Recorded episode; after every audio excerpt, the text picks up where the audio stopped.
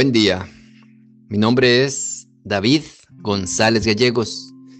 Pertenezco a la Iglesia de San Patricio del Ministerio de Estudio Bíblico Nazarenos Católicos, aquí en Laredo, Texas, Estados Unidos. Evangelio de hoy, sábado, enero 28 de 2023.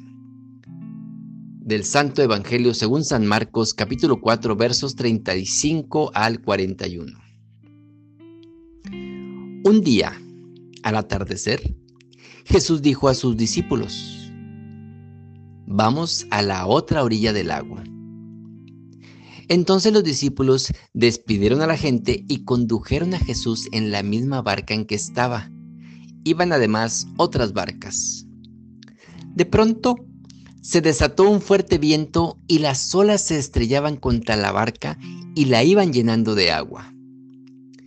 Jesús dormía en la popa reclinado sobre un cojín. Lo despertaron y le dijeron, Maestro, ¿no te importa que nos hundamos? Él se despertó, reprendió al viento y dijo al mar, Cállate, enmudece. Entonces el viento cesó y sobrevino una gran calma. Jesús les dijo, ¿por qué tenían tanto miedo? ¿Aún no tienen fe? Todos se quedaron espantados y se decían unos a otros, ¿quién es este? A quien hasta el viento y el mar obedecen. Palabra de Dios. Gloria a ti, Señor Jesús. Hay un refrán que dice, no te ahogues en un vaso de agua. Hay gente que no solo se ahoga en un vaso de agua, hay gente que mete la tormenta dentro de ese vaso. A veces no es tu problema y muchas veces agarras banderas ajenas, problemas ajenos. Ahora, ¿Jesús estaba realmente dormido?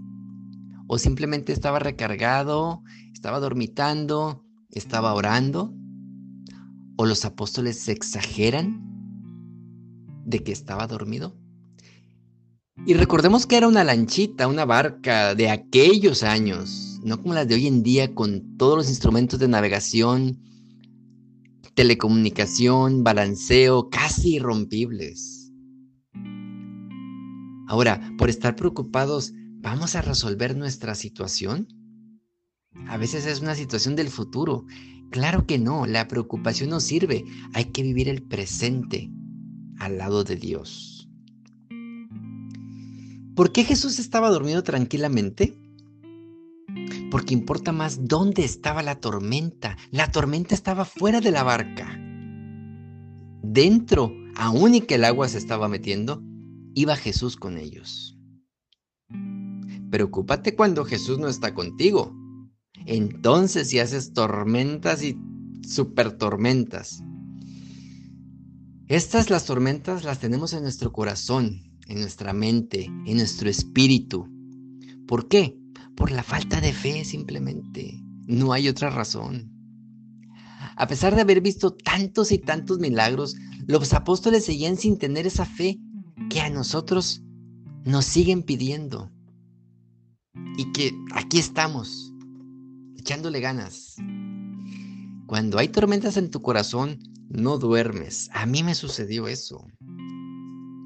Aunque a tu alrededor haya mucha calma, tú no duermes porque la tormenta está dentro de ti. Si tenemos a Jesús en nuestro corazón, así haya miles de tormentas, dormirás bien porque Dios tiene el control. No absorbas el agua del mal, el agua salada, el agua de la muerte. Aún después de ese milagro y cientos más que vieron los discípulos, curaciones, expulsión de demonios, se preguntaban, ¿y quién es este que hasta el viento y el mar le obedecen? Aún seguían con sus dudas. ¿Y tú, ya aceptaste a Jesús? ¿Tienes la conciencia tranquila? Muchos se creen capaces de resolver todo por sí mismos. Yo lo intenté. ¿Te has preguntado por qué crees que Dios te mete a tantas tormentas? ¿No crees que tal vez sea porque tus enemigos no saben nadar y Él sigue estando a tu lado? No metas las tormentas a tu barca, no prendas la vela y la escondas abajo de la cama. Mete a Jesús en tu corazón y todo va a estar bien. Hoy el Señor riña a sus discípulos por su falta de fe. Jesucristo ya había dado suficientes muestras de ser el enviado y todavía no creen. ¿No se dan cuenta de que teniendo con ellos al mismo Señor, nada han de temer? Jesús hace un paralelismo claro entre fe y valentía. En otro lugar del Evangelio, ante una situación en la que los apóstoles dudan, se dice que todavía no podían creer porque no habían recibido el Espíritu Santo. Mucha paciencia les será necesaria al Señor para continuar enseñando a los primeros aquello que ellos mismos nos mostrarán después y de lo que serán firmes y valientes testigos. Él es el único Señor del universo porque hasta el viento y el mar le obedecen y los demonios tiemblan a su paso. Yo una vez me dije en mis tormentas que no cesaban y que las olas me traían vuelta y vuelta en el mar y no me soltaban, pero tampoco me ahogaban. Hasta que le dije, Señor, yo ya no puedo más. Te entrego mi problema haz lo que quieras con él. Ya estoy cansado. Prendí una vela para alumbrar a las almas del purgatorio y esa noche dormí como jamás había dormido. Y eso es hasta hoy en día que duermo, gracias a Dios, muy tranquilo. Uno de los grandes ejemplos de valentía y de fe lo tenemos en María, auxilio de los cristianos, reina de los confesores, como nos dice el rosario. Al pie de la cruz supo mantener en pie la luz de la fe, que se hizo resplandeciente en el día de la resurrección. Oremos. Nada te turbe, nada te espante, todo se pasa, Dios no se muda la paciencia todo lo alcanza. Quien a Dios tiene, nada le falta, solo Dios basta. Vayamos con alegría a proclamar la palabra del Señor.